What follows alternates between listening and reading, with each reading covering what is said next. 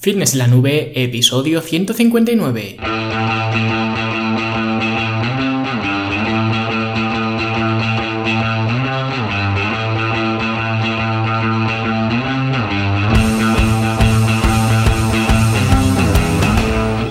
Bienvenidos a todos un viernes más aquí a vuestro podcast, a Fitness en la Nube, donde hablamos de fitness, de nutrición, de entrenamiento y donde cada viernes, cada semana os traigo las técnicas, consejos, trucos, estrategias y como lo queráis llamar para que construyáis un mejor físico y tengáis un estilo de vida más activo y más saludable.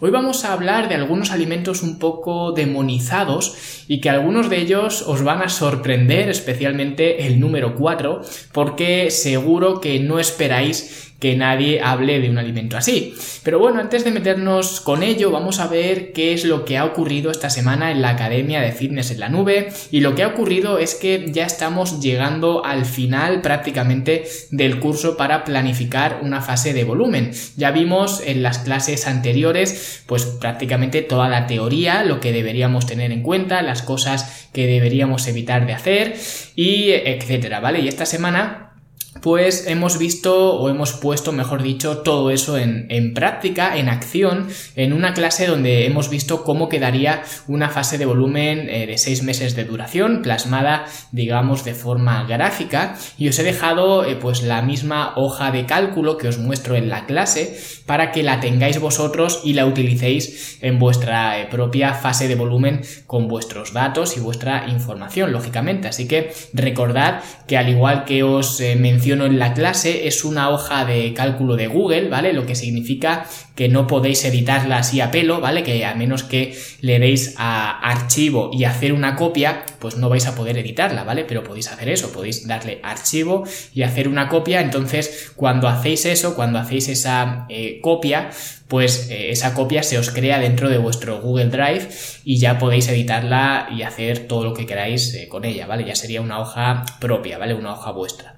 Así que esto es lo que hemos visto esta semana, echarle un vistazo porque es una forma de controlar vuestro progreso y de eh, pues llevar pues un control de vuestros resultados en, en la fase de volumen y eso es algo que normalmente no se suele hacer nunca, ¿vale? Ya que las fases de volumen suelen ser famosas por ser bastante caóticas, ¿vale? Que es precisamente lo que vamos a evitar y lo que os he explicado ya durante todo el curso. Y nada, si queréis eh, pues realizar esta fase de volumen, si queréis aprender en general pues a verte mejor, sentirte mejor y rendir mejor, pues entonces la Academia de Fitness en la Nube es el mejor lugar para conseguirlo, con una eh, gran cantidad de cursos sobre entrenamiento y alimentación, de talleres donde vemos conceptos prácticos, planes de alimentación, programas de entrenamiento y una gran cantidad de material para que puedas mejorar tu físico y optimizar tu estilo de vida. Y lo mejor es que eh, pues tienes acceso a todo esto por 10 euros al mes. Así que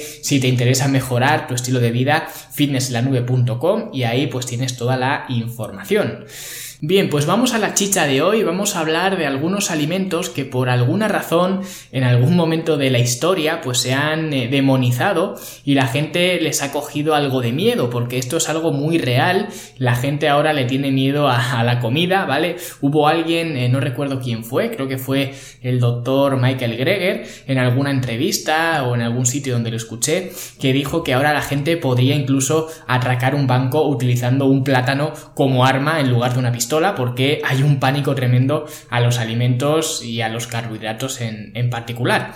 Y hoy vamos a ver algunos de estos alimentos a los que eh, les tenemos pánico o a los que en general la gente les tiene pánico, pero que no deberíamos tenérselo y que deberíamos, eh, digamos, de alguna forma redimirlos, siempre como digo, según mi opinión y según pues los argumentos que os voy a dar con cada uno de ellos. Como siempre, pues cada uno tendrá su punto de vista y yo os voy a dar hoy el mío. Y el primero de estos alimentos serían las tortas de arroz, y realmente ya hablé de ellas en otro episodio, creo que fue en el episodio donde también hablé del índice glucémico, y es que precisamente lo que la gente le achaca a estas eh, tortas de arroz es su alto índice glucémico, pero tal y como expliqué en ese episodio, el índice, el índice glucémico es un factor bastante pobre para comparar alimentos, así que eh, teniendo esto en cuenta, si la única pega que tienen las tortas de arroz es su alto índice glucémico, pero el índice glucémico es bastante deficiente para determinar la calidad de un alimento, pues entonces no hay más argumentos en contra.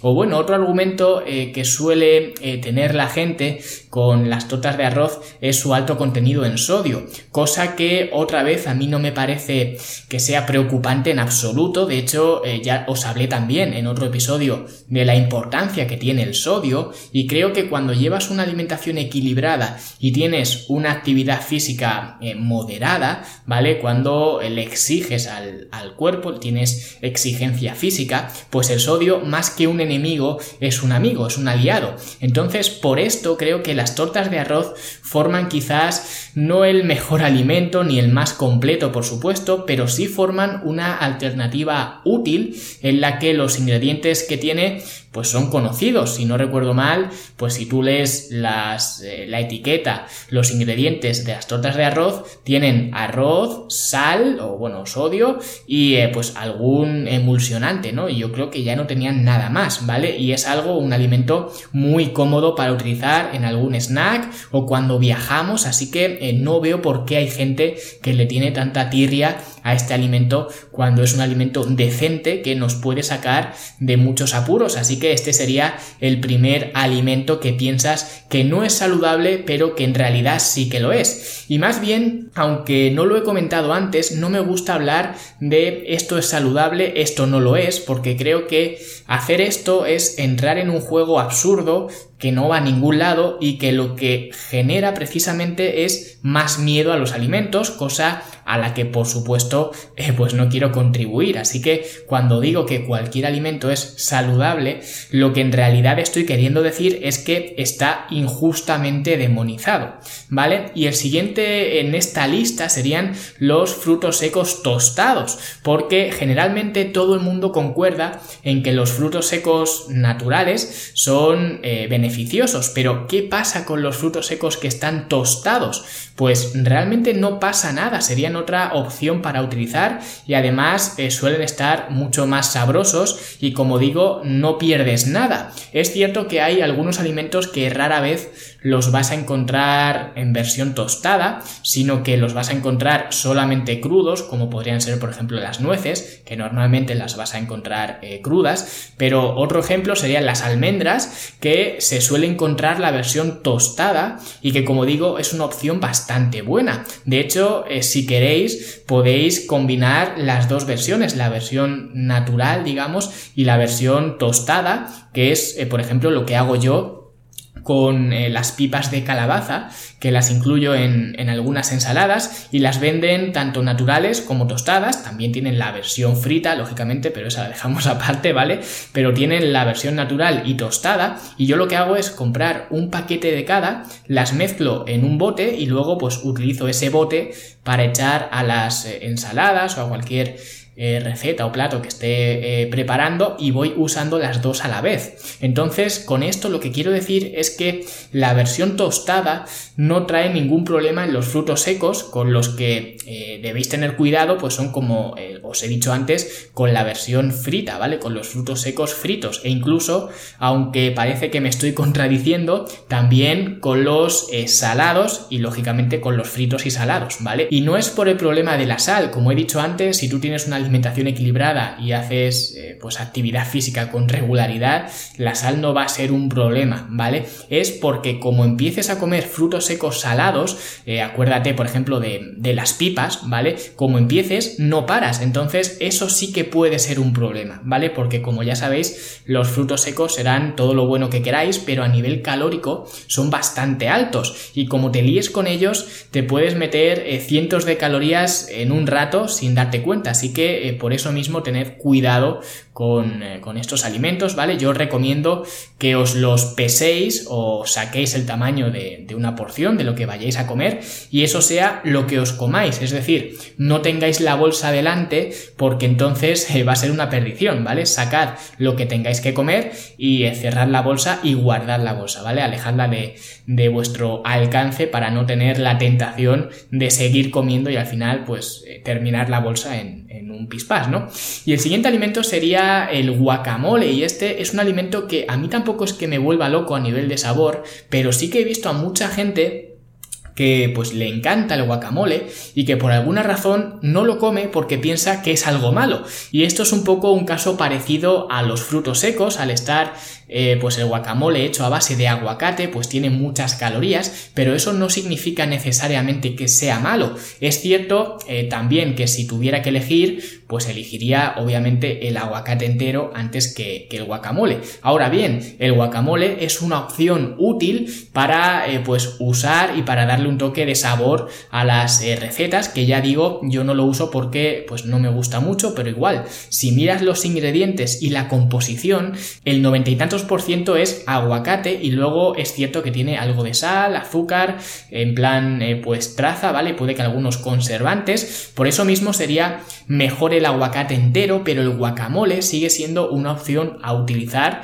en tus eh, recetas, ya que pues utilizado lógicamente en la cantidad adecuada, ¿vale? Como todo, pues no tiene mayores inconvenientes y puede darle un toque eh, mucho eh, más sabroso a, vuestras recetas. Y el siguiente seguro que os va a sorprender porque creo que nadie nunca lo, lo mencionaría en una lista de alimentos saludables y son las palomitas, las palomitas de maíz. Y creo que esta percepción de que las palomitas eh, son comida basura, la tenemos un poco por culpa de las palomitas de los cines, ¿no? Que te las sirven pues con mantequilla, con kilos de sal, para que te entre sed y tengas que pedir eh, pues la bebida extra grande y casi rebozadas en aceite, ¿no? Pero las palomitas que venden en algunos supermercados, en Mercadona, por ejemplo, las, eh, las venden, pues las que son simplemente los granos de maíz, ¿vale? Para hacértelas tú mismo en la sartén, son un alimento estupendo y que no tiene nada de malo. De hecho, tengo aquí mismo una bolsa y el único ingrediente es maíz crudo y luego trazas de, frutos secos, ¿no?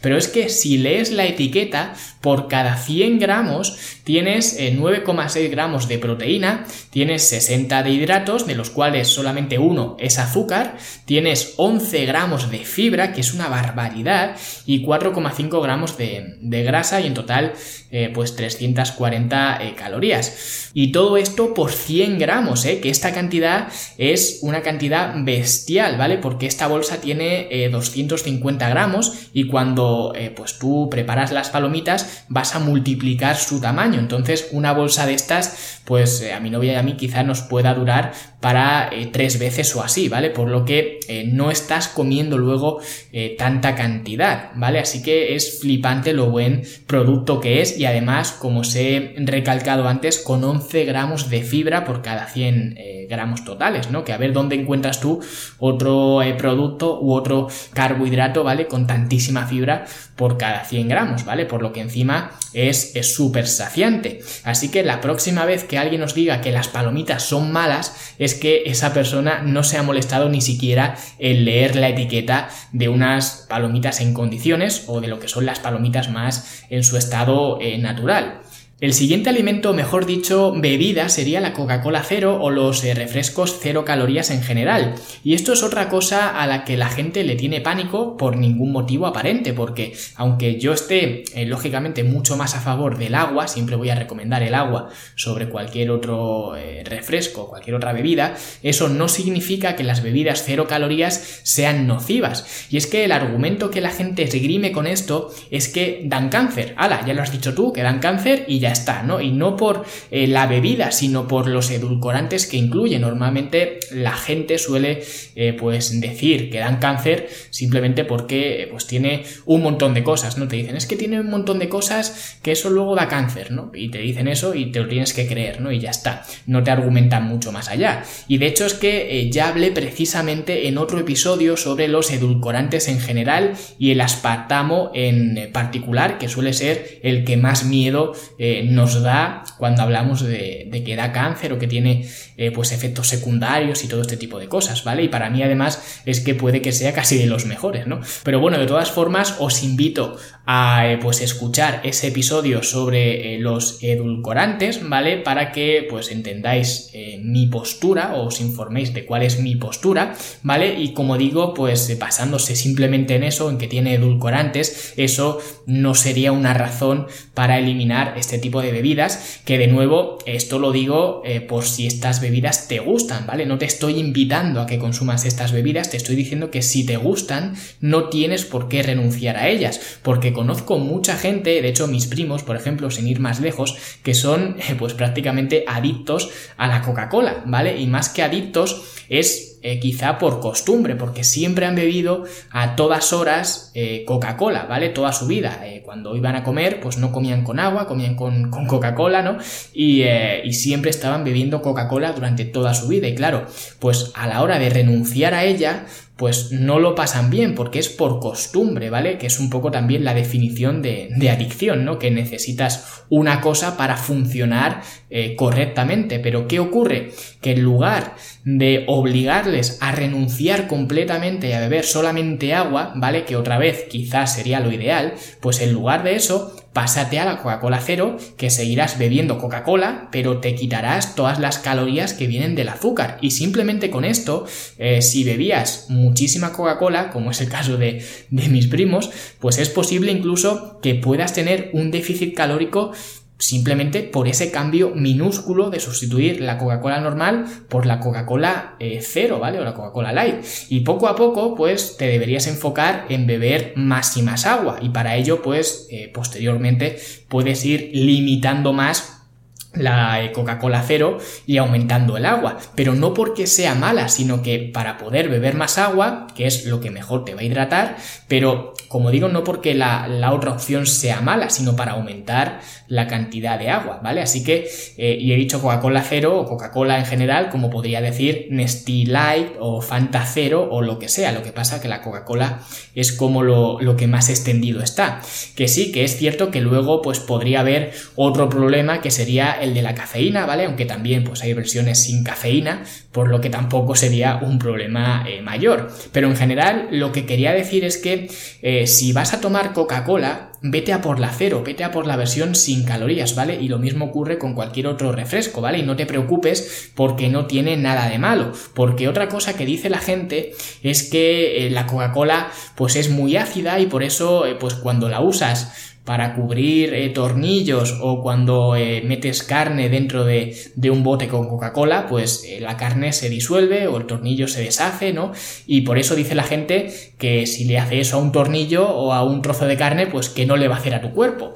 Pero claro, yo lo que pienso es, bueno, eso también es lo que hacen los jugos gástricos, ¿no? A mi parecer lo que hacen es descomponer, descomponen los alimentos para que podamos absorber eh, sus nutrientes y nadie piensa que eso sea malo. Por tanto, si la Coca-Cola hace eso mismo, pues siguiendo esa lógica, puede que incluso sea beneficiosa para ayudar a las digestiones para la gente que tiene malas digestiones, ¿no? Porque los ácidos eh, de la Coca-Cola serían eh, sinérgicos con los jugos gástricos, entonces ayudaría a tener una mejor digestión. Pero es que además me parece que esto eh, de que se disuelve la carne y todo eso es un mito, ¿vale? No he hecho la prueba, obviamente, pero yo creo que son esas cosas que la gente habla mucho y que luego yo diría que son bastante falsas, pero es que en el caso de que fueran ciertas, sería un argumento más a favor y no en contra. Y el siguiente alimento va a ser un grupo de alimentos del que no voy a hablar prácticamente nada porque ya lo hablé en su correspondiente episodio y es la fruta.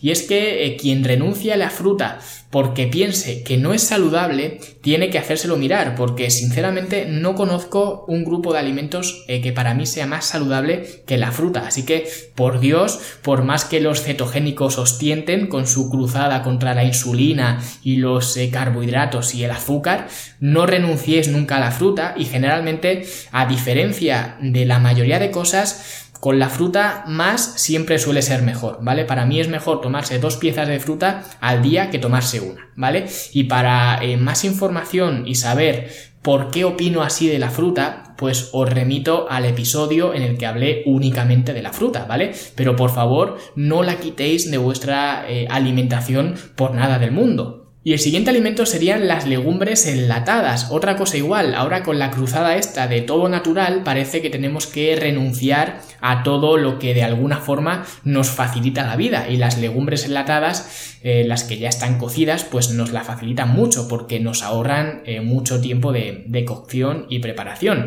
Y es cierto que por culpa de esto, eh, pues también son algo más caras que si las compras crudas. Pero esto va a ocurrir con, con casi todo, ¿no?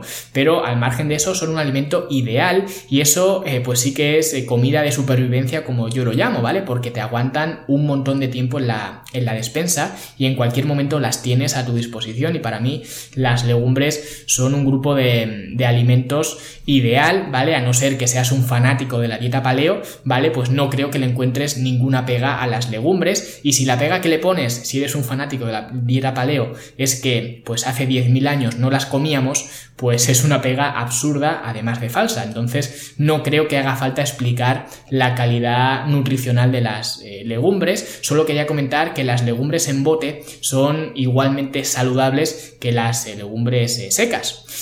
Y el siguiente alimento también sería un alimento más de conveniencia y es que para mí es muy muy saludable e incluso más saludable que la versión más natural o más fresca que serían las verduras congeladas. Mucha gente, eh, otra vez, por esta fiebre absurda de lo natural, solo quiere verdura fresca, que está bien, ¿vale? Es una opción. Ahora, a mí ni me apetece pelar, ni lavar, ni preparar verdura, ¿vale? Seré un poco vago o lo que sea, pero no me apetece hacer eso, ¿vale? Y por eso existe un eh, recurso ideal que son las verduras congeladas que ya vienen cortadas y listas pues para calentar y, y servir. Y digo que para mí eh, son incluso mejores que las que vienen sin congelar simplemente por la cadena de distribución. Es decir, si tú compras las verduras en un supermercado, las verduras eh, frescas, ¿no? Pues esas verduras vendrán de un centro logístico y de ahí pues vendrán de un almacén y de ahí pues vendrán de un productor, ¿vale? Como mínimo.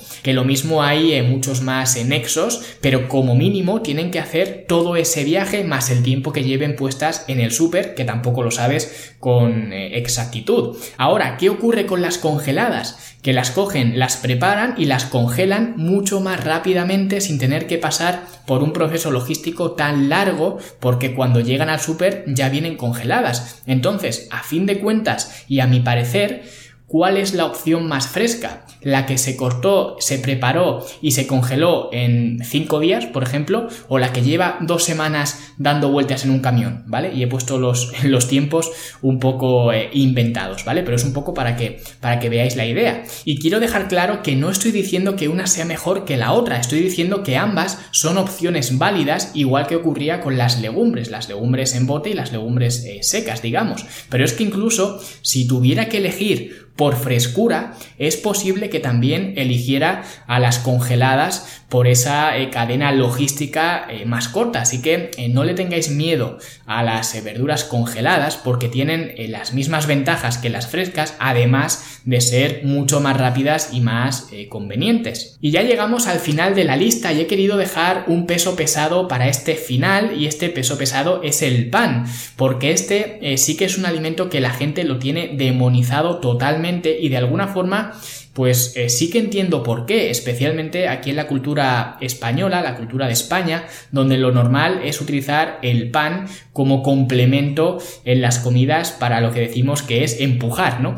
¿Y qué ocurre? Pues que al final, cuando estás usando el pan para empujar, pues acabas comiendo más pan que el plato principal que, que estés haciendo, que estés comiendo. Y por eso decimos que el pan engorda, pero no es que el pan engorde, es que mientras estás comiendo te comes una barra entera de pan. Entonces, volvemos a lo mismo. No engorda el pan, engordan las calorías que te estás metiendo porque te gusta mojar en el aceite de la ensalada, ¿vale? Eso es lo que engorda, pero no el pan. Porque aparte de este efecto de comer más de la cuenta, pues no hay nada en el pan que te pueda hacer pensar que no es saludable. Lo único que puedes pensar es lo mismo que ocurría con las tortas de arroz, su índice glucémico, pero es que ya hemos visto que comparar alimentos acorde a ese índice glucémico es un poco absurdo, por no decir muy absurdo. Entonces, eh, partiendo de esa base, qué tenéis en contra del pan, ¿vale? Porque no podéis encontrar mucho más. Porque por otro lado, un alimento que de siempre se ha consumido en las dietas, digamos, de los culturistas ha sido el arroz, ¿vale? Eso, digamos que es un alimento que, se ha mantenido y se mantiene siempre fijo en la dieta del, del culturista. Pero es que el arroz es básicamente carbohidratos, ¿vale? Y de hecho tiene un índice glucémico más alto que el pan. Entonces, eh, si lo que utilizamos para medir si es bueno o malo es el índice glucémico, el arroz también sería muy malo, ¿vale? Entonces, ¿qué diferencia hay con el pan? ¿Por qué el arroz es tan bueno y el pan es tan malo? Porque la única diferencia que se me ocurre podría ser el gluten, ¿vale? Del que también pues ya os hablé en otro episodio, ¿vale? Que os lo dejaré enlazado en las notas del programa y a no ser que formes parte del 1% de la población, pues tampoco debería ser algo que te preocupara. Así que, ¿qué tiene de malo el pan? Porque lógicamente, eh, como fuente de carbohidratos, ¿vale? Hablando eh, del pan como fuente de carbohidratos, porque a lo mejor hay alguien que dice es que no tiene proteína. Claro que no tiene, pero es que el arroz tampoco, ¿vale? O tiene muy poca. Entonces, no se pueden comparar digamos, alimentos por propiedades de las que carecen. Vamos a ver qué es lo que tiene, vamos a compararlo con los alimentos que son parecidos, que tienen los nutrientes o las propiedades parecidas, y vamos a hacer una comparativa eh, pues que sea realista. Y si queréis, se me ocurre que en otro programa podríamos pues hacer una comparativa de diferentes eh, fuentes de carbohidratos y digamos pues ponerles nota o ver cuáles serían las eh, mejores elecciones. No sé, se me está ocurriendo ahora mismo, ¿vale? Así que, ¿qué os parece? ¿Os parece que es algo pues interesante? Porque, como digo, es algo que se me acaba de ocurrir ahora mismo sobre la marcha y creo que podría despejar muchas dudas de, pues, de algunos que les seguís teniendo miedo a los alimentos y a los carbohidratos en, particular. Así que comentadme por aquí abajo en los eh, comentarios si os parece buena idea y lo trataré en otro episodio, pero por el momento pues esto ha sido todo, ¿vale? Estos han sido los eh, nueve alimentos que eh, te pensabas que no eran saludables, pero que en realidad sí que lo son o al menos no hay razón para pensar lo contrario. Así que espero que pues estos alimentos a los que les tenías miedo pues ya no se lo vuelvas a tener y que pues siempre que te digan que un alimento es malo, pregúntate por qué o qué tiene ese alimento para ser malo. Y aprovechando también, eh, pues eh, te remito al episodio donde hablé de los ultraprocesados y el coste de oportunidad, porque ahí también explico un poco más a fondo este concepto de alimentos buenos versus alimentos malos. Y de momento, eh, pues nada más, muchísimas gracias por vuestras valoraciones en iTunes, vuestros me gusta y comentarios en iBox, por seguir el podcast en Spotify, por apuntaros a la academia y por estar siempre ahí escuchando mis desvaríos y nosotros nos seguiremos escuchando la semana que viene. Hasta luego.